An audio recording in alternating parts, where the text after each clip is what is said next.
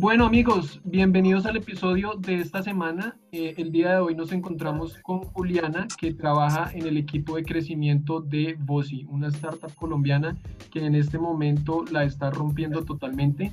Recientemente estuvieron en Shark Tank, creo que muchos los, los recordamos por eso. Entonces, hola Juliana, ¿cómo estás? Hola Ricardo, muy bien, muchas gracias. Gracias por la invitación y por tenerme acá en tu podcast. Ah, bueno, Juliana, nos gustaría de pronto comenzar em, para que nos contaras un poco acerca de qué se trata vos, si ustedes a qué se dedican, em, sí, que nos cuentes un poquito acerca de la empresa. Claro que sí. Bueno, entonces empecemos diciendo que y así como nuestro nombre lo dice, nuestro foco es la voz. Básicamente somos una plataforma que le ayuda a las empresas a escalar y mejorar esas interacciones que ellos tienen con sus clientes. Y esto lo hacemos a través de asistentes de voz eh, e inteligencia artificial conversacional. Entonces es básicamente eh, nosotros creemos que las experiencias del cliente no tienen por qué ser frustrantes, que yo creo que todos hemos pasado por ahí. Nuestra plataforma lo que pretende es eso, eh, mejorar esas experiencias que las empresas le están brindando a sus clientes y especialmente ahora eh, durante y en este tiempo después de la pandemia, cuando ya todos nos mudamos a casa y todo nuestro contacto fue netamente digital. Mm, bueno, Juliana, yo te quería preguntar eh, cómo nació la idea, de dónde surgió esa idea de, de, de coger un emprendimiento basado en la voz. Bueno, eh, de hecho es muy interesante porque Bosi nace eh, con un producto totalmente diferente. Nosotros siempre, bueno, nuestro foco fue la y nacimos a partir de un servicio que era telefonía en la nube, eh, precisamente para ayudar a esas empresas a comunicarse mejor. Y llegó un punto en que dijimos, esto lo podemos hacer mejor y escalarlo al siguiente nivel. decidimos entonces incorporar la parte de inteligencia artificial, pero entonces fue muy interesante la parte de la voz porque nosotros vimos que la eh, inteligencia artificial estaba tomando fuerza, pero también aparte de chatbots, a chatbots basados en keywords, donde muchas veces la respuesta también o que, que obtenías también era frustrante de no te entiendo, eh, no, no puedo darte esa respuesta, trata de formularla de otra manera. Entonces dijimos, ¿Cuál es la mejor manera de llegarle a los clientes? Es reducir toda fricción que se pueda dar. ¿Y cómo logramos esto? Utilizando un canal que ya es natural para ellos y un canal que de entrada quita todas las fricciones entre empresa y cliente. Entonces así es como decidimos eh, incorporar inteligencia artificial por voz y eh, escalar todas estas experiencias al siguiente nivel. Así es como eh, lo llevamos de un punto al siguiente nivel. Genial, Juliana. Eh, esto es una empresa que nació en Medellín, ¿correcto? Así es, eh, creada por colombianos. Genial. Quería que nos contaras un poquito acerca de en qué puntos se encuentran ahorita, de pronto en qué mercados están activos y cuáles son de pronto los, los objetivos a corto plazo en cuanto a mercados nuevos, operaciones, de pronto que nos pudieras comentar un poco acerca de eso. Claro que sí, mira, vos en este momento, em, bueno, con ese producto inicial, les cuento que hubo un, en un momento en el que logramos estar en 15 países, fue em, una expansión que tuvimos bastante rápida. En este momento con el producto de inteligencia artificial eh, conversacional, ¿cierto? Con las diferentes soluciones. Ya tenemos presencia en más de cinco países de la región, aquí en Latinoamérica. Y eh, nuestro objetivo a corto plazo es, si bien nosotros en este momento somos una de las empresas de AI por voz en Colombia con tecnología en más de siete asientos de la región, eh, es posicionarnos en Colombia como ese líder, como líder de inteligencia artificial por voz que está ayudando a las empresas. Y obviamente si en este momento ya tenemos presencia en México, pero nuestro foco es seguir creciendo mucho más ese mercado que tiene un potencial grandísimo para nuestra solución. Súper. Y digamos que acompañado de toda esta historia que nos cuentas de crecimiento, ¿qué estrategias o qué canales de mercadeo les ha permitido este crecimiento, eh, teniendo en cuenta, digamos, que ustedes, su negocio es más un tema, un esquema de B2B y pues, le llegan pues, a una empresa, a un, negocio como tal. Entonces te quería preguntar, pues, ¿cuáles son sus canales principales? Claro que sí, Andrés. Mira, al ser una empresa B2B por la parte de marketing, bueno, sabemos que todas las estrategias van a ser dirigidas de manera diferente. Sin embargo, nosotros también tenemos el foco de que si bien estamos enfocados en B2B, las estrategias de marketing van a ser diferentes.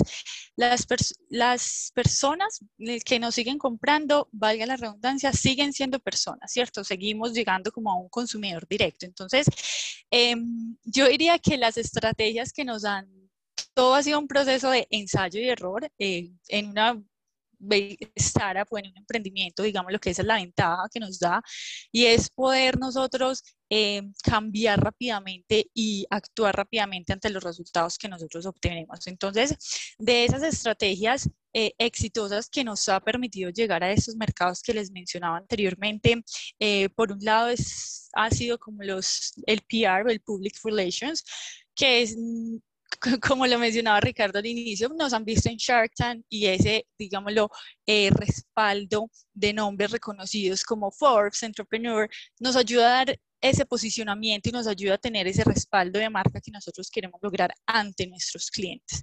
Y también, digamos, lo que eh, en cuanto a posicionamiento y más a consecución de leads, eh, nos estamos hablando de campañas PPC en más que todo LinkedIn, que es como la red B2B por excelencia. Em, Juliana, eh, de pronto que le pudieras aclarar a nuestra audiencia em, algunos elementos claves o tips para ejecutar una, una estrategia similar. Eh, no sé si lo quieras enfocar al tema de PR, de pronto algunas personas o algunas empresas que estén haciendo esfuerzos en, en PR o al tema, por ejemplo, de las campañas PPC en LinkedIn. ¿Qué consejos les podrías dar? Claro que sí. Entonces, si, hablamos de tips, esto eh, me iría con el primero, tanto para emprendedores que son B2B como B2C, y es conozcan a su audiencia. Cuando ustedes conocen a su audiencia, es muchísimo más fácil conocer los canales que van a funcionar para ellos. Por ejemplo, nosotros en su punto eh, utilizamos canales que dijimos, listo, definitivamente este no es para nosotros, pero o sea, ensáyenlos. Ensáyenlos de acuerdo al, a su comunidad y a su audiencia. Eh, en el tema de PR, les recomiendo también que vayan mucho hacia los lo mismo, hacia su público objetivo. No es por salir en medios por salir o porque son medios reconocidos. Si, tu audiencia no está leyendo ese medio, no vale de nada que salgas en el mejor eh, medio tier one de, de tu país o de tu industria. ¿sí? Entonces hay que conocer muy bien cuáles son esos medios que están hablando no solamente, no le están hablando solamente a mi industria, sino que están hablando de un producto relacionado o de ese interés que pueda tener mi industria, porque nos estamos basando en en que las personas no buscan productos. Las personas no nos buscan porque, ay, sí, yo quiero inteligencia artificial. No, él nos buscan es porque ellos tienen un dolor específico y hay medios que hablan de cómo solucionar ese, ese dolor, cómo lo pueden resolver y cómo, digámoslo, a través de ciertos productos se puede lograr. Entonces les diría, conozcan bien su audiencia y conozcan bien los medios que eh, hablan de esos puntos de dolor que tiene su audiencia. Pues nos comentabas que la estrategia ustedes la hicieron, la construyeron eh, un poco ensayando, y pues también cometiendo errores. Entonces quería preguntarles si eh, que nos compartieran alguna estrategia que la hayan ensayado y que para el caso de ustedes no funcionó, que ustedes, o sea, también le puede servir a nuestros, a, los que nos siguen como cuáles pueden ser esos indicadores de, oiga, pare esa, ese ensayo porque no está funcionando y en verdad está gastando tiempo y esfuerzo. Eh, muy buena pregunta, Andrés. Entonces, eh, desde mi lado, ¿cierto? Desde el liderazgo que tengo desde marketing en Bossy, yo enfoco mucho la estrategia en product marketing. Esto eh, lo hago es alineando al área de producto, customer success y marketing para poder comunicar el mensaje correcto. Em, en este orden de ideas, lo que en algún punto ¿cierto? De, mi carrera y también en la gestión de voz y recibí el consejo de no descarten ninguna estrategia hasta que la ensayen. No descarten nada si ustedes no lo han ensayado, simplemente porque dicen, no, eh, Facebook no es una estrategia para B2B, ah, bueno, no la voy a tratar. No, entonces eso fue lo que nosotros hicimos. Hemos estado testeando esas diferentes estrategias Y un KPI es un KPI clarísimo para cualquier estrategia que ustedes em, generen es el engagement del cliente. Cuán, eh, ¿Cómo genero el engagement con el cliente a través de esta estrategia? Entonces les voy a poner dos ejemplos clarísimos y yo creo que nos sirvió como eh, mucho y fue una de las métricas principales fue el, el comportamiento del cliente. La primera estrategia fue email marketing no es que esta estrategia no nos haya funcionado a nosotros, sino que la estábamos enfocando mal. Y por tener ese mal enfoque, esta estrategia simplemente no nos dio los resultados. Entonces, eh, ¿qué fue lo que dijimos? Listo, sentémonos, ¿por qué no nos está dando los resultados? Y lo que identificamos fue que el email marketing lo estábamos enfocando para un estado del cliente que era muy temprano. Y dijimos, listo, nosotros B2B, eso no nos está funcionando. ¿Qué tal si movemos esa estrategia para el, digamos, la parte baja del funnel o para los que ellos somos clientes? Y en ese momento, esa estrategia, por la parte de retención, claro está, eh, es una de las que mejor nos funciona y fue todo ese replanteamiento de objetivos y dijimos, el consumidor, ¿cómo se está comportando con esa estrategia? Efectivamente no está respondiendo, ¿por qué no está respondiendo? Entonces es identificar ese eh, comportamiento que el cliente está teniendo con tu estrategia. Ahora, la segunda, por ejemplo, que era una de las que mencionaba, es Facebook. Eh, se dice mucho y es cierto que Facebook es una plataforma eh, más para un B2C, sin embargo la decidimos tratar porque como les mencioné, nosotros seguimos, aunque vamos a un B2B, seguimos con el foco de que las, los que nos compran siguen siendo personas. Nos funcionó para cierta, digámoslo, industria en específica, que fue la industria de salud, em, pero definitivamente una persona no va a, Facebook a hacer negocios, ¿cierto? Y digamos lo que esa nunca debe ser la intención en el caso de B2B de ir a hacer negocios a Facebook. Entonces, simplemente se utiliza eh, cambiamos nuevamente el foco. Esta vez no fue como al customer, sino más internamente y dijimos, bueno, cambiemos el objetivo de esta estrategia porque definitivamente esto no nos está funcionando. Eh, ya con el cambio de objetivo dijimos, listo, Facebook eh, puede ser bueno, pero para un reconocimiento de marca posicionamiento de marca. Entonces, listo, si tú nos ves por ahí en Facebook, no vas a ver solicita un demo o ven compra a Bosi porque simplemente ese no va a ser el objetivo, sino que te vamos a hablar de un tema que simplemente a ti te interese. Así vamos eh, generando recordación y así vamos, digámoslo, alineando mejor hacia el funnel que nosotros queremos generar desde eh, la parte pues, de prospectación de clientes. ¿Cómo consideras la experiencia de, de usar ese canal LinkedIn Ads? Eh, um, digamos que es un canal hasta cierto punto poco explorado por muchas marcas. Eh, um, y tengo, tengo experiencias, o sea, tengo conocidos que dicen que les encanta y otros que, que, lo odian, otros que dicen que es demasiado costoso, otros demasiado económico. ¿Cómo ha sido la experiencia de, de utilizar LinkedIn Ads para ustedes? Bueno, sí, definitivamente es un canal con eh, opiniones encontradas. También me pasa lo mismo que a ti, Ricardo. He escuchado, eh, digamos, lo que entre compañeros, esas opiniones encontradas. A mí personalmente, em, LinkedIn Ads, sí, como lo dices, es un canal muy es poco explorado. Por lo mismo, es no no hay muchas personas en el mercado que tengan como las habilidades de manejar esto, porque muchas veces decimos y nos pasó internamente de, no, si es ads se debe manejar igual que AdWords o Facebook Ads, eso debe ser fácil. Es como la frase típica, pero hay como ciertos set de habilidades que se requieren. Em, a mí personalmente me parece que es una herramienta muy buena que definitivamente te ayuda a alcanzar tu target market de una manera muy concreta. Sin embargo, sí considero que es un canal muy costoso que no se lo recomendaría a empresas que estén todavía en sus etapas muy, muy, muy tempranas, eh, porque muchas veces van, a, van a eh, invertir mucho y no se van a ver los resultados que se quieren. Porque también es un, digamos lo que es muy similar a la parte de content, que es eh, de alimentar, alimentar, seguir dando información, seguir dando información y cuando ya haya un interés, sí, digan, llevarlos a una acción. Entonces, si es un canal costoso, si lo comparamos, por ejemplo, con AdWords, em, es un canal que es difícil, no tanto de manejar, sino de aprender, diría yo.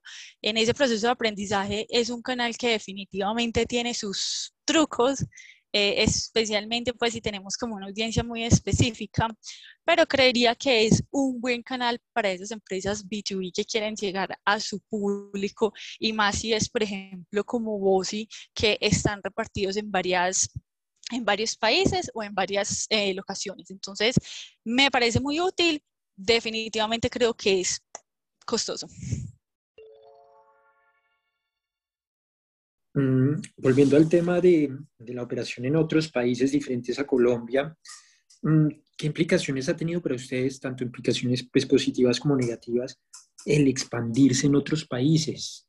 esa expansión de otros países, digamos lo que eh, siempre hay el riesgo en los negocios de ganar o perder, ¿cierto? Eso es una variable inherente a toda decisión y más cuando se trata de internacionalización.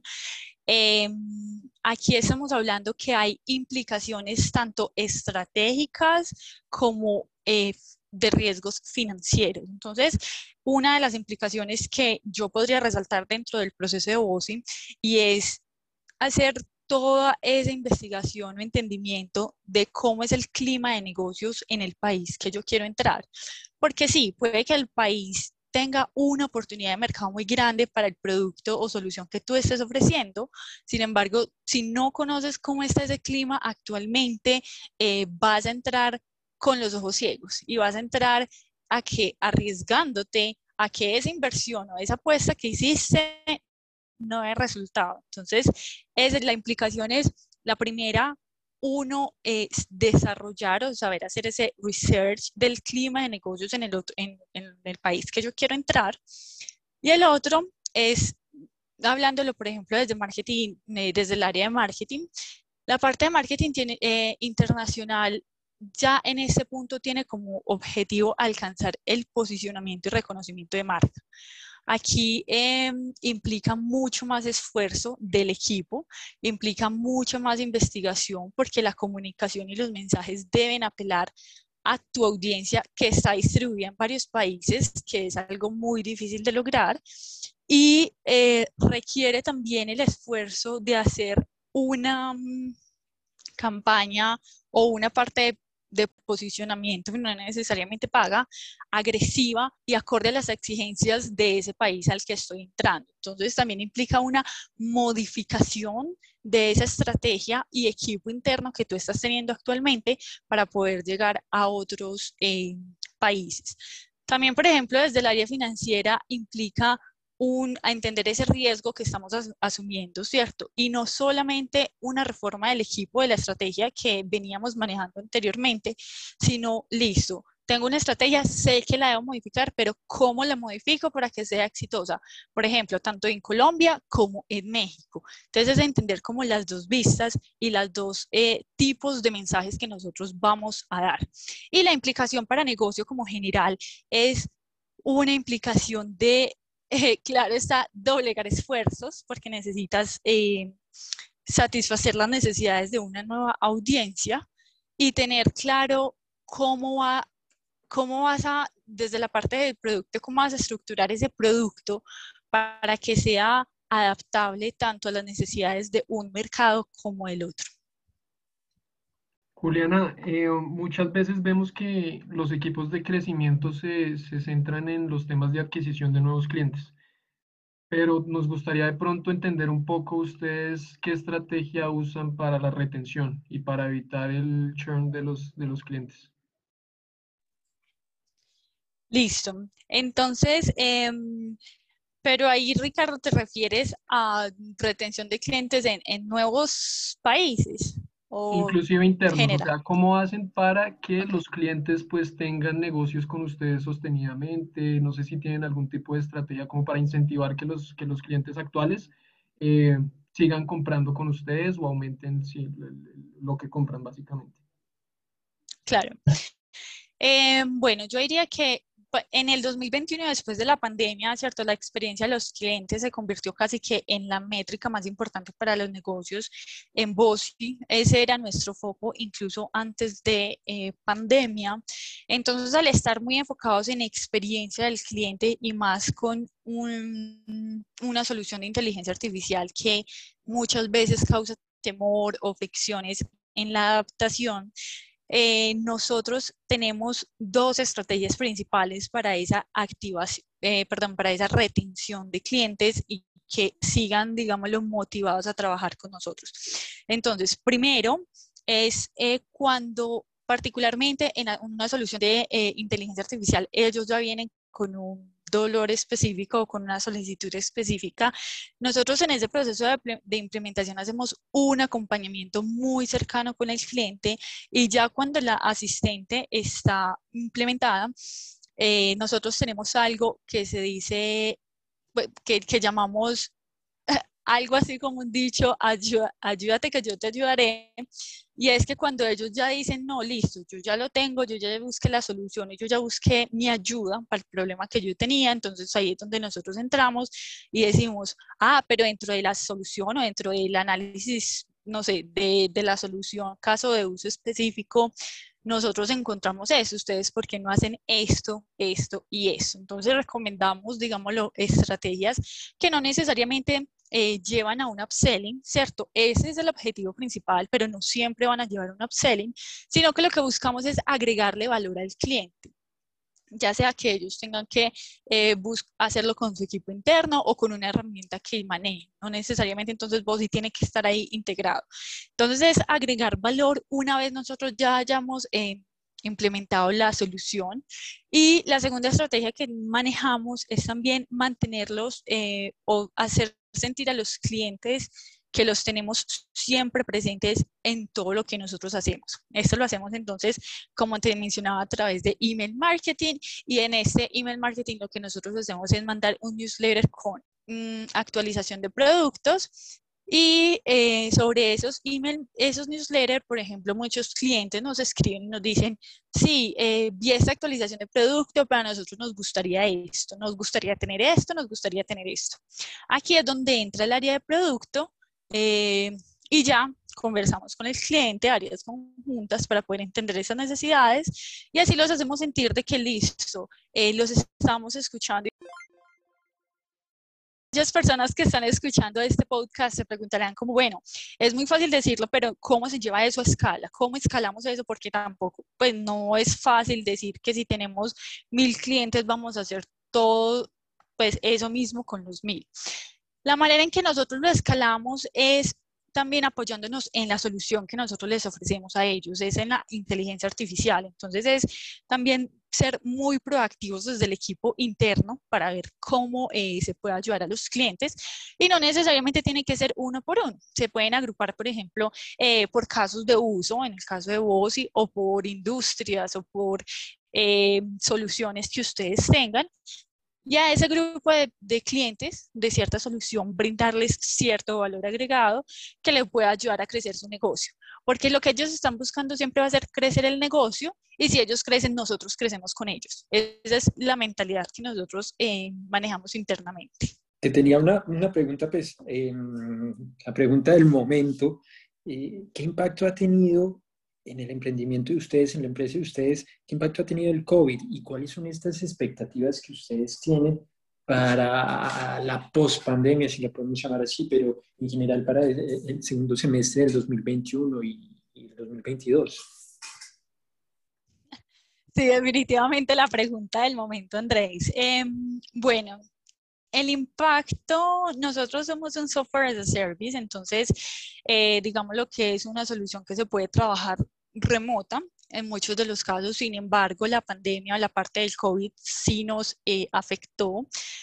Eh, pero nos afectó a final de cuentas, obviamente al inicio fue una etapa difícil, pero nos afectó a final de cuentas de manera positiva porque fue una reinvención que creo que muchas empresas y muchos emprendedores nos tocó hacer y es reinventar. En el caso de Bosi, eh, nosotros reinventamos esa solución que nosotros teníamos, eh, seguimos con la asistente de voz, pero a causa de la pandemia mucha gente se movió a la casa, estuvimos pues como eh, internos y todos esos servicios físicos que nosotros estábamos manejando, bancos, eh, cualquier interacción pues con empresa que teníamos física, o la complementamos o la reemplazamos con interacción digital. Entonces muchas veces era que llame a esta empresa, escriba a esta empresa, entonces, identificando eso desde nuestro punto de vista, y obviamente eh, em, muchas de las empresas no estaban preparadas para afrontar, digámoslo, ese boom de customer eh, la atención del cliente o el customer service que se les aumentó, no tenían el equipo o las personas eh, disponibles. Entonces dijimos, listo, venga y cómo podemos cambiar eso. Eh, inicialmente nuestro foco apuntaba un poco a eso, pero con el tema de la pandemia entonces ayudamos a empresas de salud. Nos enfocamos en empresas de salud a des, como desbloquear todos esos canales de atención. Entonces, por ejemplo, eh, en este momento, Sura, una de, los, de las empresas, pues, o de las EPS grandes en Colombia, eh, nosotros, está trabajando con nosotros y ha podido lograr, digamos, lo que es desbloquear todas esas atenciones al cliente, haciéndolo de manera a escala y haciéndolo de manera mucho más efectiva. Entonces, sí nos cambió el foco, nos ayudó también a ayudar a esas empresas de salud, a todo el tema de atención de COVID e inclusive a todo el tema de vacunación. Em, y nos cambió el foco también de cómo nosotros estamos desarrollando internamente esa solución hacia nuestros clientes. anteriormente teníamos un enfoque mucho más, eh, digámoslo, abierto. Después de la pandemia nos enfocamos muchísimo más expresamente en experiencias del cliente por canales de voz. Entonces, eh, fue un cambio que nos ayudó a ayudar a muchas empresas como a seguir adelante con su, con su negocio. Y las expectativas de este año eh, y de los años venideros para esta nueva realidad, si lo podemos llamar así, eh, de la pandemia, es seguir brindando una experiencia una mejor experiencia del cliente, ¿cierto? Si bien anteriormente eh, nuestro foco, o sea, desde el inicio nuestro foco siempre ha sido de que las experiencias no deben, no tienen por qué ser frustrantes con las empresas, en este momento nuestras expectativas es poder crecer esos eh, canales de voz o esa parte de inteligencia artificial y transformación digital en las empresas para ayudarlos a que tengan mejores interacciones con los clientes. Genial, Juliana. Eh, um, ¿Cuál es el logro en términos de crecimiento del que más se sienten orgullosos en Voci? De pronto alguna campaña que trajo muchos usuarios nuevos o que aumentó mucho los negocios. ¿Cuál es como ese, ese logro del cual se sienten más orgullosos? Bueno, personalmente diría que en logros en términos de crecimiento, a ver, debido a la pandemia, nuestros servicios, y precisamente porque cambiamos el foco y nos reinventamos, nuestros servicios eh, crecieron en un 600%, eh, lo que pueden ver es muy buen crecimiento, pero digamos lo que uno de los mayores logros parte de identificación de, de, COVID y toda la parte de vacunación, o sea, ayudando a estas empresas y a que los clientes se pudieran registrar más fácil, porque inicialmente sí hubo como una ola de, de temor, de, eh, bueno, no, sé si estoy infectado, no sé si lo tengo, entonces llamaban y no le contestaban, entonces como poder aliviar ese dolor de las personas, eh, de poder que los atendieran y ese dolor de las empresas de poder atender a todos sus pacientes, creemos que fue que aportamos, que aportamos un poco en esa parte eh, a las empresas y, a los usuarios en la parte de pandemia. No, pues viendo como todos estos retos que ustedes se han enfrentado y pues a los que se van a enfrentar de aquí en adelante, te quería preguntar cómo ves el desarrollo profesional de las personas en Latinoamérica, bueno, principalmente en Colombia, pero en general en Latinoamérica, y qué habilidades crees que, se, que serán claves a desarrollar de aquí a los años que vienen para todos estos temas que están afrontando ustedes, pero muchas empresas eh, similares a ustedes. Claro que sí, como lo mencionas, los retos que pasamos y los retos que vienen son gigantes. Eh, cada vez buscamos como eh, incomodarnos o ponernos esos retos más grandes. En cuanto a temas de desarrollo profesional en Latinoamérica, em, bueno, en, en inteligencia artificial está claro que la región general Latinoamérica está mucho más rezagada que otras regiones, Europa, Estados Unidos, en, estos temas de transformación digital. Entonces, así como la tecnología evolucionó, considero que es muy importante que nosotros también como personas evolucionemos nuestras capacidades profesionales, porque en ese momento hubo una, una evolución acelerada de la transformación digital, donde los profesionales seguimos teniendo las mismas habilidades de de hace años, entonces no están siendo como suficientes para cubrir esta nueva etapa de tecnología, esta nueva etapa de transformación digital que las empresas están viviendo. Creería que es muy clave primero como eh, habilidades blandas, la capacidad de adaptación y la capacidad de innovación eh, dentro del rol que uno cumple en la empresa, independientemente si es el líder de un emprendimiento o parte de él.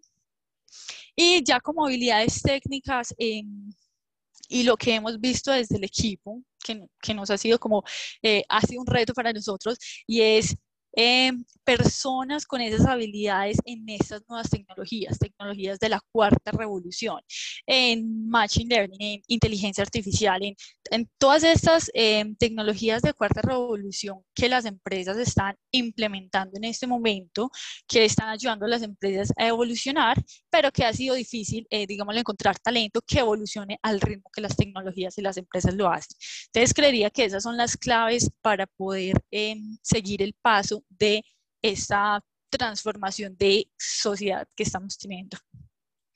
Juliana, ¿cuáles son las herramientas o servicios online indispensables para ti en tu día a día? No sé si al hacer actividades de privado o actividades de campañas o actividades de crecimiento en general, ¿cuáles son esas herramientas indispensables? Bueno, em, yo creía que todo product, bueno, independiente si es Product o Marketing Manager, debe tener cuatro claves el primero es un CRM donde podamos hacer seguimiento de los leads. Es muy importante porque si generamos leads y no tenemos un seguimiento cercano, digamos lo que prácticamente no estamos haciendo la gestión bien. Entonces, un CRM que nos ayude a hacer seguimiento a esos leads es primordial. Una herramienta que nos ayude a clasificar o a mejor, sí, digámoslo, clasificar ese comportamiento del consumidor para nosotros poder entender por dónde eh, nos en qué frente le hacemos. El número tres, creería, y me parece que es como una de las más importantes, top número uno, y es herramienta y analítica. Nosotros todas las decisiones que tomemos, especialmente los profesionales de marketing, creo que las debemos basar en datos. Los datos son los que nos dicen qué está funcionando, qué no está funcionando y qué es lo que debemos cambiar. Desde marketing, eh, sin nosotros desde marketing sin los datos prácticamente que estamos manejando a ciegas. Si bien es verdad que muchas de las experiencias de los clientes y el comportamiento que ellos hacen nos dan algún feedback, esos datos son los que respaldan para hacer como el combo perfecto de listo, ya tengo este dato, ya los analicé, me voy con esta estrategia. Y la cuarta creería que no es em, una herramienta, sino más una habilidad y es saber interpretar esos datos. La interpretación de esos datos eh, me parece muy valiosa porque si nosotros tenemos, digámoslo, los datos, eso es simplemente la base con la que nosotros vamos a construir la estrategia para los clientes, entonces esa interpretación de datos y cómo la moldeamos para el beneficio, para el objetivo que está buscando la empresa. Entonces esos serían como los cuatro eh, puntos importantes que un profesional de marketing debería tener.